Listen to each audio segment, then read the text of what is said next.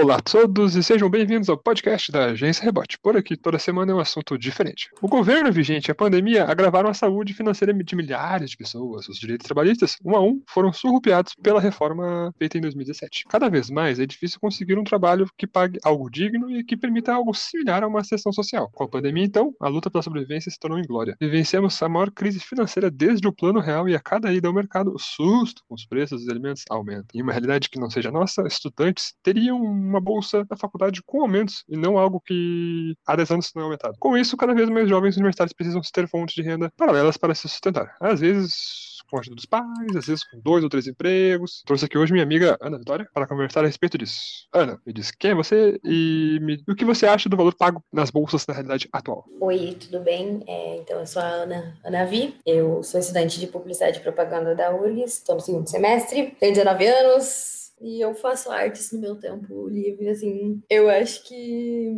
é muito complicado, né? A gente. Acho muito complicado os estudantes que né, têm uma bolsa trabalharem 20 horas por semana e receberem ali 400 pila. Porque a gente, querendo ou não, acaba botando bastante esforço do nosso, da nossa semana num, num, num trabalho que mal paga o nosso mercado, uh, nossas compras do mês. E, sem falar que, né, agora no início da, da faculdade a gente também não consegue estagiar, porque a gente não tem créditos suficientes. Então, tipo, é, a, gente, é, a gente não tem outra alternativa a não ser né, ficar com as bolsas, que né, são muito legais, só que tem esse, esse problema aí de, de, de, de um pagamento meio patético. Que até 10 anos atrás, né, era, contemplava muito mais as necessidades financeiras dos, estudantes, mas hoje em dia, com o gás a 100 reais, não tem como. É, tipo, no, no, último aumento, a bolsa era tipo 80% do salário mínimo. Atualmente Sim. deveria ser quase 900 reais. E é.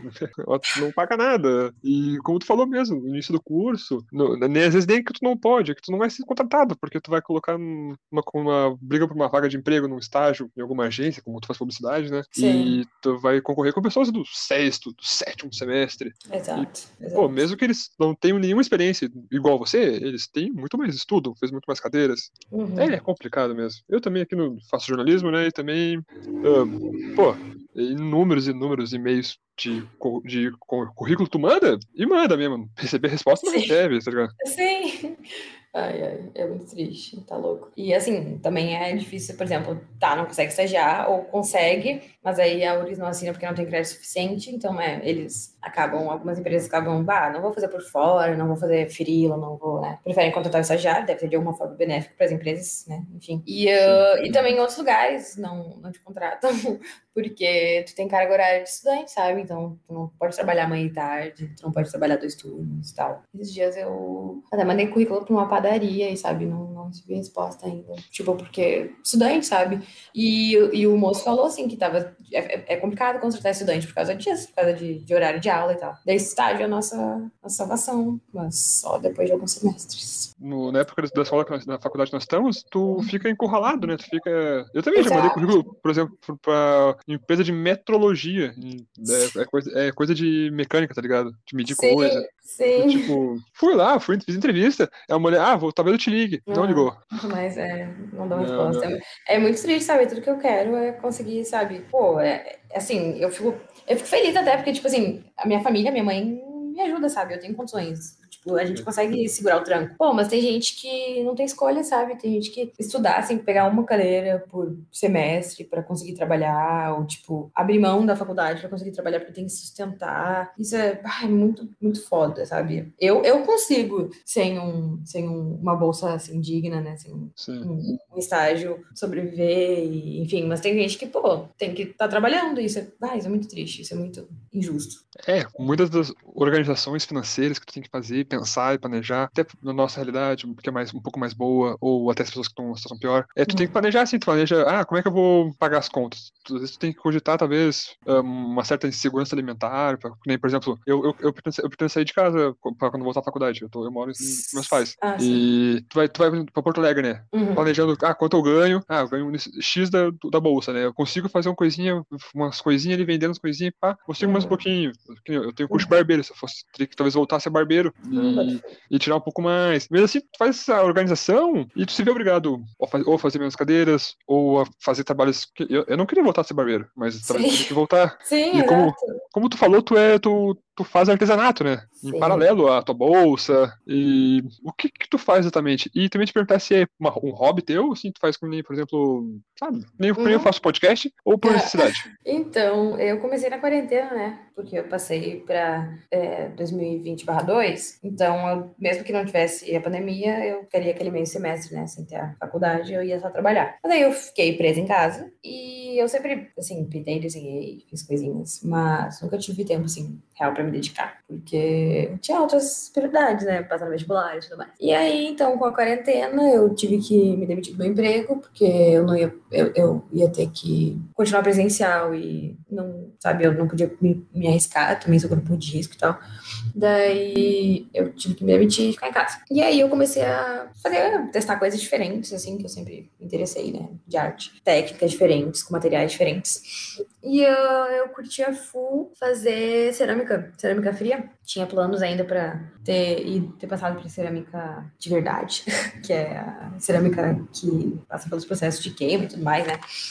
Mas, uh, e aí quando eu vi, assim, eu comecei a fazer, mais porque eu tava gostando mesmo, porque eu achava divertido, porque eu gosto muito de trabalhos manuais. E aí tinha um pessoal se interessando, achando bonitinho, querendo comprar. E aí eu comecei a vender, assim, no pessoal, sabe? Só que quando começou a se tornar e, e, naquela época eu tava, eu tava em Teutônia ainda. Então, eu não, sabe, eu não, eu não tinha o gasto de, de, estar morando fora. Eu morava com a minha mãe, então não, é, não, não tava precisando, assim... Quer dizer, um, dinheirinho extra é sempre bem-vindo, né?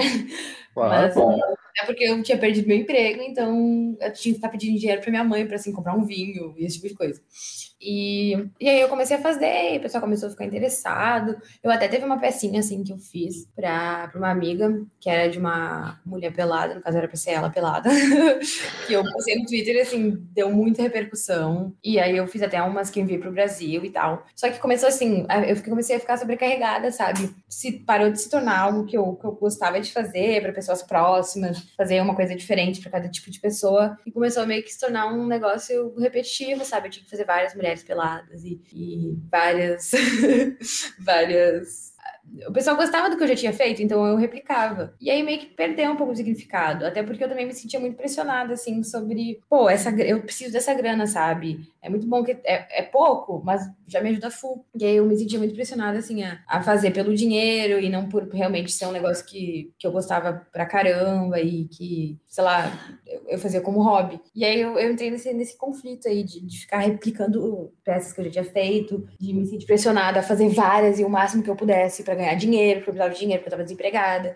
E também deixando de ser uma coisa uh, bonita, assim, minha, de um momento eu mesma, assim, de, sabe? Para ser algo de, nossa, eu preciso disso porque eu preciso de dinheiro. E aí virou, assim, uma confusão de sentimentos, sabe? Como eu... E aí eu meio que larguei um pouco de mão, assim.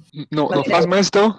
Eu faço, mas assim, bem raramente, sabe? E o que eu queria o que eu me propus é, tipo assim, eu ia parar de pegar encomendas e, e eu ia fazer peças e aí se alguém se interessasse, comprasse, sabe? Eu não ia fazer alguma coisa assim, por encomendar, ah, eu quero isso, isso, isso e eu vou lá e faço. Eu ia fazer coisas que eu achava, achava legal, com técnicas que eu achava legal, com coisas que eu queria experimentar. E aí se alguém se interessasse, beleza, venderia. Mas eu nunca consegui chegar nesse ponto de, de ok, vou parar de aceitar encomenda. Porque é sempre alguém, algum amigo que pedia, daí eu tipo, bah, eu gosto muito dessa pessoa, eu queria muito que ela tivesse uma coisinha minha. E aí eu acabava, sabe, cedendo e, enfim, e aí, e aí eu tô até hoje fazendo encomendas mas enfim, é. E ainda não consegui, nem tive a oportunidade de, assim, de tentar fazer com, com cerâmica passa por queima e tal, porque também tem investimento, né, para isso, para entender como é que funcionam as coisas porque, porque é caro fazer queima, porque. Enfim, é. É, é, é um processo, é um processo.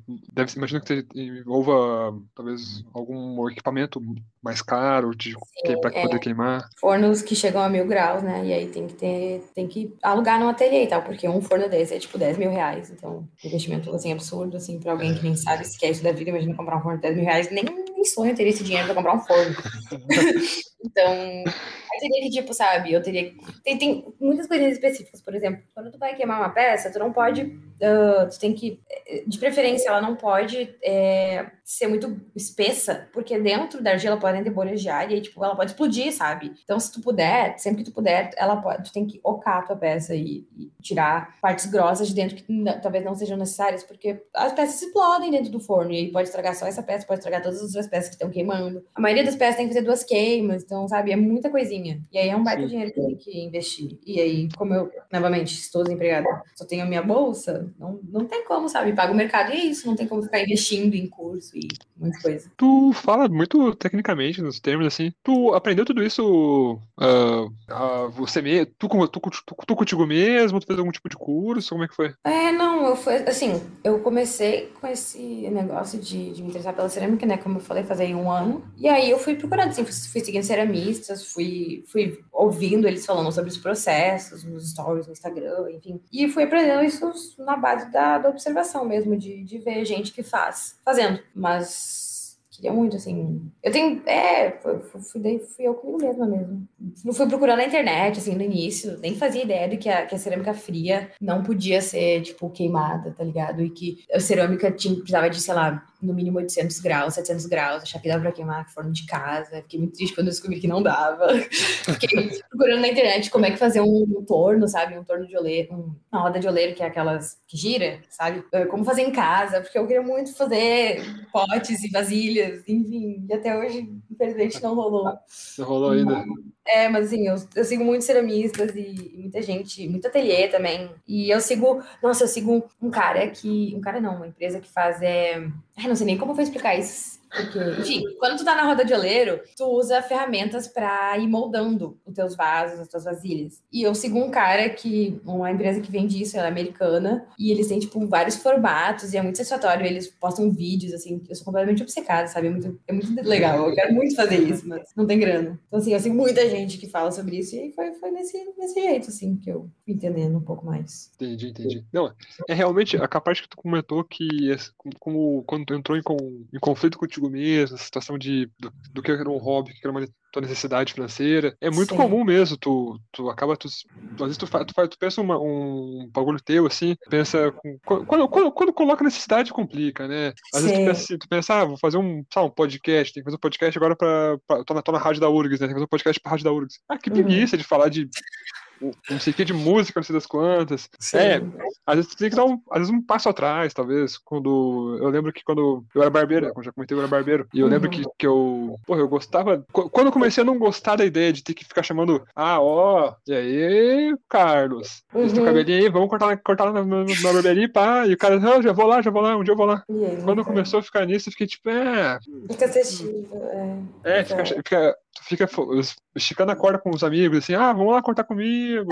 Às vezes o cara, pô, o cara tem, tem seu barbeiro de confiança, tem seu. Sabe? É, é outra. É bem complicado começar, né? Dá. Sim. E, é. e o meu problema foi também que eu não comecei, comecei assim, parar de dar conta, sabe? Eu fiquei meio. Assim, eu fiquei com uma depressão meio piorada, não tinha muito ânimo pra fazer nada, assim, sabe? E aí começou a faculdade, aí eu não conseguia. É... Eu só dormia o dia inteiro, então, assim, eu acabava atrasando um monte de encomenda, demorando pra fazer, porque eu não tinha tipo, inspiração. E também por causa dessa quebra de como não era mais uma coisa que eu fazia só por prazer e sim por obrigação, parece que, sabe, a inspiração morre. E aí eu, nossa, demorava muito tempo assim pra entregar encomendas. E, pô, isso não é legal, sabe? Alguém querendo se interessando pela tua arte e tu, tipo, não dá uma resposta, demora pra não é legal. Daí eu também, sabe, não acho que isso é legal com as pessoas aí. Por isso que eu fui parando assim gradativamente. Parar, parar, não parei. Mas enfim. É, às vezes tu dá, dá esse passo atrás, e daqui, daqui um tempo, daqui uns um, um, seis meses, talvez tu volte, tu pense, de repente tu pensa um outro jeito de fazer uma, uma cerâmica de, de, que tu goste, e talvez seja mais fácil de fazer, não seja tão complicada, e, e, e, consiga aliar teu hobby à tua necessidade, porque igual necessita-se necessita de dinheiro, né, no Brasil. Sim, tá louco. E o mais, o mais complicado também é que, por exemplo, uh, essa cerâmica que eu faço, ela não é durável que nem a cerâmica que passa por queimas, né? Porque a cerâmica que passa por queimas, ela pode ser utilitária, né? Pode virar prato, xícara. A que eu faço, não, ela só pode ser usada assim para enfeite, para decoração. De vez em outra, assim, dá para fazer cinzeiro, incensário e tal. Mas uh, até assim, o cinzeiro ele vai desgastando, porque o verniz ele não aguenta as queimas de, de bituca de cigarro e tal, né? Uhum. Enfim. E uh, então, eu também não, assim, por mais que é um trabalho que demora muito e requer muita dedicação é, e muita precisão e tem que refazer várias vezes, às vezes porque dá errado, é, eu não posso cobrar muito, porque não é muito durável. É uma coisa muito frágil e, sabe, eu não acho justo cobrar muito, até porque não, não, não, vale, não é justo com alguém cobrar o preço de uma cerâmica que sofreu queima por uma cerâmica fria. Só que demanda muito trabalho. Então também tem isso, sabe? E aí eu meio que acabo vendendo por um preço mais acessível, porque por causa desses fatores, só que aí acaba não valendo a pena para mim, enfim, daí ah, é muito complicado. É, realmente pelo, pelo que tu descreve, me, faz pensar que é muito trabalho e um retorno menor, tá ligado? Tem que ficar, tipo, tentando fazer, tentando fazer, e eu vendo a 20, 20 pila, assim, mais ou menos as peças, sabe? E aí acaba é. não valendo a pena. É, realmente, 20, de 20 em 20 pila, eu também era, eu também era barbeiro e cortava por esse preço. às vezes tu cortava três cabelos na semana, assim, esse tempo eu tava lá, tu demandava o teu esforço de, tipo, eu tava sempre todo dia mesmo no, no, no, na barbearia, eu abria, fechava, eu fazia divulgações na internet, pá. E às vezes ia três, quatro por semana, assim, tu, sabe? Daí tu, de uma parte ia pra, minha, ia pra dono, dono do lugar, assim. No final, Sim, tu, né? sabe? Não sobra nada. Já, não, bravo tipo, sei lá. O que eu ganhei com a barbearia hum. uh, pagou o simples. Eu tinha um mês. Sim. Tipo, de igual pra igual, assim, zerou, morreu, não tem mais nada. É, pelo menos não saiu no preju. é. É, eu, eu, eu, brinco que eu fali com a barbearia. Sim, é, eu juro. Ai, mano, vá. É muito difícil, assim, começar, começar alguma coisa sozinho, sabe? É, não. Eu, eu tinha. O primeiro corte de cabelo que eu fiz, eu tinha 16. É, tipo, foi 2016, eu tinha quase 17. Sim. E te perguntar, tem alguma história peculiar de alguma venda que tu fez? Então, acho que a coisa mais peculiar, que inclusive repercutiu muito foi essa, essa história aí dessa amiga que pediu para eu fazer as tetas dela. E eu fiz. E ficou muito bonito. E muita gente gostou. E muitas pessoas vieram me pedir para eu recriar as tetas dessas pessoas. Então eu recriei muitas tetas. E eu recebia muitas fotos de pessoas apenas maiores de idade, ok? Todas maiores de idade, assim, mostrando assim, fotos íntimas para eu ter uma referência de como é que eram os seios das diferentes pessoas, né? Porque os seios são muito diferentes. Então, posso dizer que isso aí foi, foi um momento, assim, muito peculiar nesse meu trabalho, que eu recebia muitas fotos de tetas para recriar. Meu e Deus. eu acho essa ideia, eu acho essa ideia muito legal, sabe? Eu acho muito divertido. E eu feliz que eu pude, sabe? Muita gente ficou muito feliz com essas tetinhas, então acho, acho muito legal essa, essa, essa parte. Eu, eu queria muito ter feito isso com cerâmica de queima, porque ia ser um negócio muito mais durável, sabe? Muito mais eterno. Até essa primeira amiga que eu fiz, ela tava usando de cinzeiro, né? Porque a princípio era a versão cinzeiro. Ah, acho que a gente não esperava que fosse sair tão bonitinho. Então a ideia era usar de cinzeiro. E ele tá, tipo, manchadinho hoje em dia, sabe? É um pouco, é um pouco triste, porque infelizmente não é tão durável esse tipo de, de arte que eu faço. Mas, sabe, foi, foi um momento muito engraçado. Assim, toda semana eu recebendo nudes de pessoas aleatórias do Brasil inteiro para recriar tetinhas. Meu Deus. tu chegou a vender quantas? Essas tetas cinzeiro? Eu, não faço ideia, mas foi bastante. E teve várias assim que eu. Ah, me chamaram, ela sim, faço daí a pessoa nunca mais respondeu, ou tipo, uh, de, de, dava um prazo, daí a pessoa não queria mais, dava um prazo e nunca mais conversava, sabe? Então, tipo, a princípio eu venderia, eu teria vendido umas 30, mas acabei vendendo umas 15, 20 no máximo. Mas é muito doido pensar que, tipo, por exemplo, uma, coisa que tu fez com a tua amiga tá lá no, no uhum. Ceará, assim, sei lá. Sim, é, e tipo, eu, o que eu me apavorava é que assim, eu não pedia fotos das pessoas, sabe? Eu dizia, meu, tu pode desenhar, pode me mandar uma foto de, de outras pessoas, sabe, na internet, assim, peladas, e, ou explicar, ou, sabe, manda um áudio explicando como é que é,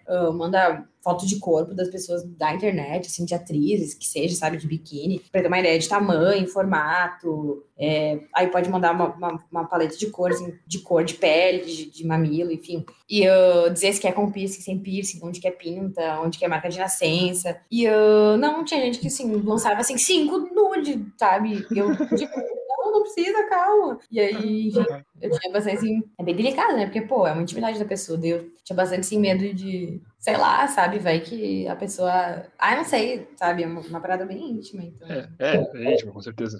É. Daí, sei lá, eu tinha bastante medo de fazer a pessoa se sentir desconfortável, mas no final das contas deu tudo certo, graças a Deus. Isso, isso, me, lembra, isso me lembra a minha mãe, minha mãe é cabeleireira, cabeleireira né? Daí vira, vira e mexe as mulheres assim, ah, oh, quero fazer luzes, sei lá. Ah, quero fazer meu progressivo, não sei lá, cabe, mega hair. Ah, meu, meu cabelo tá assim agora. Pá, uma vez uma guria que eu conheço chamou o, o, o Facebook da minha mãe pra, pra, pra, falar isso de, ah, cara, fazer uma coisa no cabelo. Mandou foto bebendo, bebendo um vinho, tomando, fumando um cigarro. Eu fiquei, meu Deus, eu sei que tem 16. Ai, meu Deus. É, tem, tem muitas coisas estranhas no ofício. É. É, são experiências, né? É, lidar com gente é lidar com coisa estranha. É, diz, dizem que pra tu ser uma boa, boa, pessoa, eu acho que eu vi isso uma vez, tu tem que trabalhar com o público, né? Porque normalmente, ah, tu vai ver cada coisa desgraçada com o público. E agora, pra, pra terminar, quero desejar um sucesso nas vendas, quando tu voltar a ter um, um, ênfase nas vendas, voltar a focar mais, ou até um sucesso na sua, na sua redescoberta como, como, como artista, de repente, fazendo coisa mais pro hobby. Sim. E, e bom, pedi pra tu falar o arroba da, onde tu venderia, ou vende, ou talvez encomende? Então, é, eu tenho o meu Instagram normal, que é arroba Ana com dois N's, V de vaca, B de bola e G de gato. E o Oianavi, que é o que eu, né, a princípio vendi as minhas coisinhas. Eu ainda posto algumas coisas, ah, às vezes e outras, sabe? É, às vezes nem de coisa que eu vendi, mas de coisa que eu tô fazendo. É arroba oi, de tipo oi, olá, oi. Anavi, Ana com dois N's, VI. E é, é lá que eu posto sobre isso. Uma loja na Shopee também, né? Ah, sim. Aí tem o link na minha bio, mas uh, é, eu posso, eu envio encomendas, eu envio pela Shopee, Shopee que tem frete grátis, né, acima de 20 pila. Mas aí eu, eu não atualizo ela, assim, tipo, ah, tem peça disponível. Basicamente, eu combino uma encomenda, eu digo, vou postar lá, aí você compra, daí fica mais de boa, porque frete pro Brasil inteiro, né, é complicado. Pô, realmente, agora que Privatizar as correias, puta merda. É, simplesmente sem condições ser autônomo no Brasil, tentar crescer assim, fazendo o que a gente gosta, é simplesmente impossível. Porque o governo dá, dá. só caga na nossa cabeça. Encerramos por aqui o episódio do podcast da Agência Rebote. E hoje falamos sobre as dificuldades em arranjar um estágio e as formas como um jovem estudante sofre para se manter e atrás de seus sonhos. Semana que vem, o assunto é outro. Siga nas redes sociais, leia os textos e acompanhe os próximos podcasts. Um abraço a todos e tchau!